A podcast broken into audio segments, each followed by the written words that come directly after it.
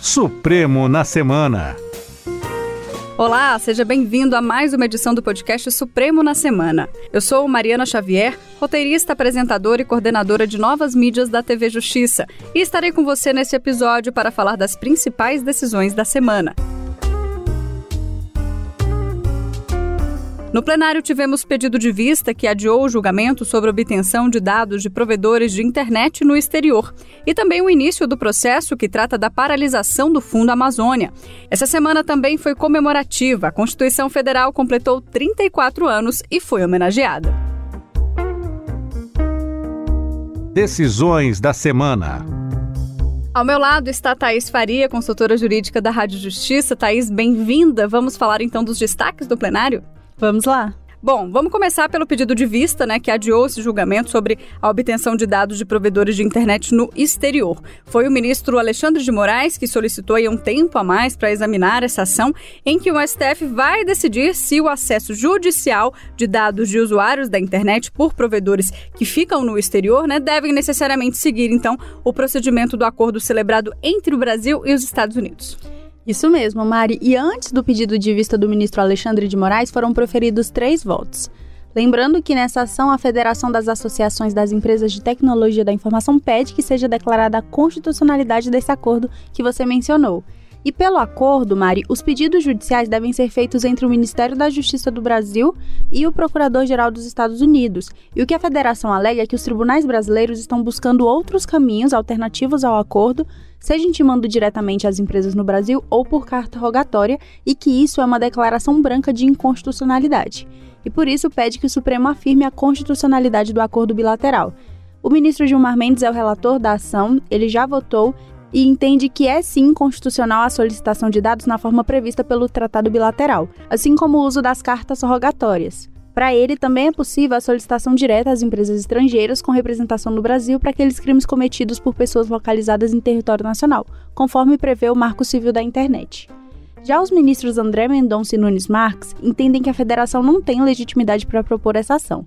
O ministro Nunes Marques também entende que a matéria não é constitucional e deveria ser resolvida em outro tipo de ação. Mas, se a maioria decidir pelo julgamento da ação, ambos acompanharão o voto do relator, ministro Gilmar Mendes, entendendo que é constitucional tanto o acordo quanto o uso das cartas rogatórias e da solicitação direta às empresas, dentro daqueles limites estabelecidos no Marco Civil da Internet. Ainda sobre esse julgamento, Mari, o ministro Nunes Marques entende que as empresas que operam no Brasil não podem deixar de cumprir decisões judiciais brasileiras com o argumento de que essas ordens deveriam ser enviadas por via diplomática. Tá aí já na quinta-feira um assunto super importante é, veio parar aqui no plenário e o STF começou a julgar uma ação sobre a paralisação do Fundo Amazônia. O que, que os partidos alegam, né, que entraram com a ação aqui? Que o governo estaria sendo omisso na sua obrigação constitucional de preservar o nosso meio ambiente. Fala um pouco mais desse julgamento pra gente. É, Mari, como você mencionou, nesta ação, quatro partidos pedem que o Supremo reconheça que houve omissão por parte do governo federal em relação à paralisação do Fundo Amazônia e que determine à União que tome as medidas administrativas necessárias para reativar o funcionamento desse fundo que foi criado para arrecadar recursos principalmente para prevenir, monitorar e combater o desmatamento na Amazônia. E na sessão de quinta-feira foram ouvidas as sustentações orais. A defesa dos partidos aponta que o governo federal extinguiu dois órgãos do fundo, o Comitê Técnico e o Comitê Orientador, e com isso mais de 3 bilhões de reais já depositados no fundo estão parados, sem a contratação de novos projetos ou a implementação de qualquer medida de equilíbrio. Alega também que o devido funcionamento do fundo é essencial para a proteção da Amazônia Legal e que a omissão da União em disponibilizar esses valores viola o dever que o poder público tem de proteger e preservar o meio ambiente ecologicamente equilibrado previsto na Constituição Federal. A representante da Advocacia Geral da União também foi ouvida e sustentou que desde 2019 foram depositados mais de 400 milhões de reais a projetos em andamento e que apenas novos projetos foram suspensos, em razão das tratativas entre a União e os países doadores sobre a governança do fundo. Ela reafirmou que a reestruturação da política de proteção é necessária para obter mais transparência, eficiência e controle na aplicação dos recursos e maior visibilidade também aos resultados. O Procurador-Geral da República, Augusto Aras, foi ouvido e considera que não há omissão porque a União manteve o financiamento dos projetos que estavam em execução e que houve apenas uma reorganização administrativa, que é uma opção política legítima do governo para adequar seu funcionamento às novas diretrizes. Então, a presidente do tribunal, ministra Rosa Weber, suspendeu esse julgamento e designará uma nova data para o prosseguimento do julgamento. Bom, Thaís, foi isso, né, no plenário, mas eu quero dar destaque aqui para quarta-feira, dia 5 de outubro, aniversário da nossa Constituição Federal, que completou 34 anos de existência. A gente teve a primeira parte da sessão plenária de quarta dedicada a essa homenagem, né? A nossa Carta Magna foi exaltada e, claro, homenageada pelos ministros. Vamos ouvir um trechinho, então, do que a presidente ministra Rosa Weber disse. Nossa Constituição completa, neste 5 de outubro de 2022, 34 anos desde a sua promulgação em 1988. Podemos celebrá-la sob vários prismas. Como bem evidenciam as manifestações dos ministros desta casa, de ontem e de hoje, colhidas para esta comemoração, com destaque para a relevância do compromisso com as conquistas democráticas na construção de uma sociedade livre, justa e solidária. A maior instabilidade institucional e a participação popular, exaltada sua força normativa, em especial na efetividade e na exigibilidade dos direitos fundamentais e sociais por ela ampliados. Na mesma tarde, o STF lançou um selo comemorativo à data e a presidente falou da importância de comemorarmos cada aniversário da Constituição. O selo, enquanto importante manifestação das comunicações em nossa sociedade, na época em que os e-mails, os tweets, as redes sociais, os WhatsApp e celulares não faziam parte do nosso dia a dia, visa a expressar o quão significativo e relevante é para nós comemorarmos formalmente cada aniversário da nossa Constituição. Em tempos marcados por constantes avanços tecnológicos e inovações, faz-se imperioso reafirmarmos nossas tradições. É, como a ministra Rosa Weber falou, Maria, é muito importante comemorar cada ano da Constituição Federal, porque foi uma Constituição que ampliou bastante o rol de direitos fundamentais, principalmente no que tange ao direito à educação, à saúde, em relação também aos princípios democráticos, então tem que ser comemorada essa data. Thaís, e ainda em comemoração aos 34 anos da Constituição, a TV Justiça produziu um documentário sobre a Carta Magna, com entrevistas exclusivas com os ministros do STF e também com personagens de destaque que colaboraram para a nossa Constituição. A previsão de exibição desse documentário é no domingo, dia 16. Vamos agora então para o plenário virtual. O STF então manteve o efeito retroativo de decisão que afastou o imposto de renda sobre as pensões alimentícias. Então, o que, que muda de fato na vida desse cidadão? Então, Mari, é, esse processo ele começou há algum tempo e em junho o plenário do Supremo Tribunal Federal acolheu um pedido do IBDFAM, do Instituto Brasileiro de Direito de Família, e declarou inconstitucionais normas que prevêem que incide o imposto de renda sobre aqueles valores recebidos como alimentos ou pensões alimentícias. Na ocasião, prevaleceu o entendimento do relator, o ministro Dias Toffoli, que explicou que a pensão alimentícia não representa uma renda ou um provento de qualquer natureza do credor dos alimentos, mas apenas um montante que é retirado dos rendimentos do alimentante para ser dado ao alimentando, no caso, a pessoa que recebe a pensão alimentícia. E para o destinatário, a pensão é só uma entrada de valores e por isso não deveria incidir o imposto de renda. E no plenário virtual, os ministros analisaram um recurso da Advocacia Geral da União pedindo que essa decisão não tenha efeito retroativo. Isso porque, Mari, o que a AGU alega é que os beneficiários das pensões que foram atingidos por esses dispositivos invalidados durante o período da vigência deles poderiam ingressar com pedidos de restituição dos valores, resultando em impacto financeiro estimado em mais de 6 bilhões de reais, considerando o exercício atual e os cinco anos anteriores. Então, com essa decisão, as pessoas que de alguma forma tiveram que pagar o imposto de renda durante esse período, elas têm direito a rever esses valores na justiça. Então, o ministro relator Dias Toffoli, ele verificou que não houve uma omissão, uma obscuridade a serem esclarecidos, nem justificativa plausível para modular os efeitos dessa decisão. Então, com isso, fica mantido o efeito retroativo dessa decisão que afastou a incidência do imposto de renda sobre as pensões alimentícias. Thaís, vamos para o próximo tema, a decisão do Supremo que manteve uma lei gaúcha que isenta o IPVA de táxis adquiridos por meio de leasing, né, que é aquele arrendamento mercantil. Uma financeira, um banco compra o veículo, né, que o cliente quer e depois esse esse cliente usa o modelo mediante a um valor mensal, né, uma mensalidade. É, Mari, o leasing é parecido com o contrato de locação, sendo que no fim do contrato existe a opção de se adquirir o bem por um preço pré-determinado. E nesse caso, o governo estadual questionava essa lei gaúcha, que prevê a isenção do IPVA para aqueles carros que forem adquiridos por leasing para serem usados como táxis. E os ministros entenderam que a norma é válida porque a Constituição Federal admite a adoção de alíquotas diferenciadas em função do tipo e do uso do veículo. E para o relator, ministro Nunes Marques, esses critérios são válidos para a promoção da igualdade fiscal.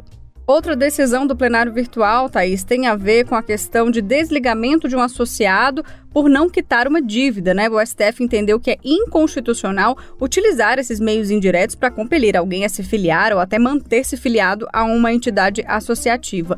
É, inclusive, esse processo original ele foi ajuizado por uma servidora pública da Polícia Civil aqui do Distrito Federal, né? Segundo ela, o pedido para se retirar da entidade se deu porque ela estava insatisfeita com alguns serviços, né? E aí foi condicionada a quitação de dívidas oriundas de empréstimos feitos por meio da associação ou ao pagamento de multa. Ela pretendia então impedir que essa associação, que é a Associação dos Agentes da Polícia Civil do Distrito Federal, exigisse a condição e receber a reparação por danos morais. É, e por unanimidade, o voto do relator ministro Dias Toffoli foi seguido, dando provimento acolhendo o recurso da servidora pública, Mari. Para o relator, o fato de muitos dos empréstimos bancários firmados por intermédio de associações serem mais vantajosos não permite que a entidade condicione o desligamento à sua quitação, porque a Constituição garante o direito de não se associar. De acordo com a jurisprudência do Supremo, é inconstitucional o uso de meios indiretos para compelir alguém a se filiar ou a se manter filiado à entidade associativa, e também os ministros entenderam que hoje em dia existem outros instrumentos para fazer essa cobrança. Próximo tópico, Thaís, o STF manteve a proibição de repasse de recursos entre partidos não coligados. Na verdade, essas regras são do TSE, do Tribunal Superior Eleitoral, né, que proíbe o repasse do fundo partidário e do Fundo Especial de Financiamento de Campanha por partidos ou candidatos que não pertencem à mesma coligação ou não são coligados. E as legendas pediam que esse repasse de recursos fosse permitido entre os candidatos a cargos majoritários e proporcionais numa mesma circunscrição ainda que de siglas diversas, desde que fossem coligadas na disputa majoritária, Mari. Mas por unanimidade prevaleceu o voto do relator, ministro Ricardo Lewandowski, que afirmou que o valor distribuído aos partidos é definido pelo critério de representatividade no Congresso Nacional e que não é razoável permitir esse repasse a candidatos de legendas que não pertençam à mesma coligação. Ele observou que desde as eleições de 2020, com a emenda constitucional 97 de 2017, são proibidas as coligações nas eleições proporcionais. Isso por si só já impediria o trânsito de recursos entre partidos na eleição de deputados e vereadores. Vamos para as turmas agora, Thaís. A gente separou aqui uma decisão da segunda turma muito interessante que validou a apreensão de quase 700 quilos de cocaína sem um mandado de busca e apreensão. Isso aconteceu lá no Rio de Janeiro, né, em um galpão no porto de Itaguaí. E segundo os ministros, né, tinha suspeita suficiente né, para achar que esse caso era relacionado com o tráfico internacional de drogas. Então, justifica essa medida, né, Thaís, de, dessa apreensão sem um mandado. É, Mari. Nesse caso, policiais federais e civis foram até um galpão para verificar a procedência de uma denúncia anônima e de informações policiais sobre o tráfico de entorpecentes. Naquela ocasião, foram apreendidos quase 700 quilos de cocaína e a Justiça Federal no Rio de Janeiro considerou essa apreensão ilegal em razão da violação do domicílio. E o Ministério Público Federal recorreu ao Supremo buscando reverter essa decisão. O ministro Edson Fachin, em decisão monocrática, havia negado o seguimento ao recurso sob o fundamento de que não seria possível reanalisar provas em sede de recurso extraordinário, mas o que prevaleceu foi o voto divergente do ministro Nunes Marques. Ele entendeu que há elementos que justificam o ingresso dos agentes públicos no galpão, que havia indícios da prática do crime de tráfico internacional de drogas e que, segundo ele, os setores de inteligência das polícias federal e civil do Rio de Janeiro detectaram movimentação atípica nas proximidades do galpão. E o ministro Nunes Marques lembrou também, Mari, que o STF firmou uma tese de que a entrada forçada em domicílio sem mandado judicial só é lícita quando amparada em fundadas razões devidamente justificadas a posteriori depois, que indiquem que dentro da casa ocorre uma situação de flagrante delito, como é o caso. Então, por isso que foi validada essa apreensão. Monocráticas, Thais, a gente separou uma decisão do ministro Luiz Roberto Barroso, que suspendeu uma lei de Roraima que proíbe a destruição de bens apreendidos em operações ambientais. Essa é uma lei do Estado, né, que proíbe aos órgãos ambientais de fiscalização e também à Polícia Militar de destruir ou então inutilizarem bens particulares apreendidos nessas operações que são feitas. É, Mari, quando o ministro concedeu essa liminar para suspender a norma, ele considerou que a manutenção dela prejudicaria a repressão a práticas de ilícitos ambientais, com potenciais danos irreparáveis ao meio ambiente e às populações indígenas de Roraima. Então, com essa decisão, fica permitida a destruição de bens apreendidos em operações ambientais, conforme prevê essa lei estadual, Mari. O que vem por aí? Vamos então saber da próxima semana, Thaís. A gente tem um feriado aí na quarta-feira, dia 12. Não teremos turmas na terça, nem o plenário na quarta. Mas na quinta a gente tem, sim, sessão plenária. E também temos alguns temas muito interessantes no plenário virtual, que eu gostaria que a gente desse destaque aqui. O primeiro tema é uma ação que o STF julga no plenário virtual sobre o decreto do presidente Bolsonaro que suprimiu indicadores de feminicídio. Explica melhor para a gente qual é o contexto né, desses indicadores e por que eles seriam suprimidos. É, como você disse, vários processos estão sendo julgados no plenário virtual que se encerra no dia 17 de outubro e os ministros estão analisando, Mari, cerca de 30 processos. Essa ação que você mencionou é uma ação em que o PSB alega que um decreto presidencial foi omisso ao suprimir do monitoramento e da avaliação dos indicadores referentes aos feminicídios e às mortes causadas por agentes de segurança pública do Plano Nacional de Segurança Pública e Defesa Social. O partido argumenta que o governo federal age deliberadamente para invisibilizar ocorrências relacionadas à violência de gênero e também à letalidade policial, prejudicando o enfrentamento dessas graves questões de segurança. Então, os ministros estão analisando essa ação. E uma outra, o plenário também iniciou, Mari, o julgamento da ação em que a Procuradoria-Geral da República questiona dispositivos da Emenda Constitucional 86 de 2015, a chamada Emenda do Orçamento Impositivo. De acordo com essa ação, dois artigos da emenda reduzem progressivamente o financiamento federal para ações e serviços públicos de saúde e, nele, incluem parcela decorrente de participação no resultado e a compensação financeira devidos pela exploração de petróleo e gás natural. Segundo a petição inicial, essas alterações são intensamente prejudiciais ao financiamento do SUS e que isso viola vários direitos constitucionalmente previstos, como, por exemplo, o direito à vida, à saúde e princípios da vedação de retrocesso social. Thaís, muito obrigada por mais essa semana aqui com a gente no podcast. Eu que agradeço mais uma vez pelo convite, Mari. Até semana que vem.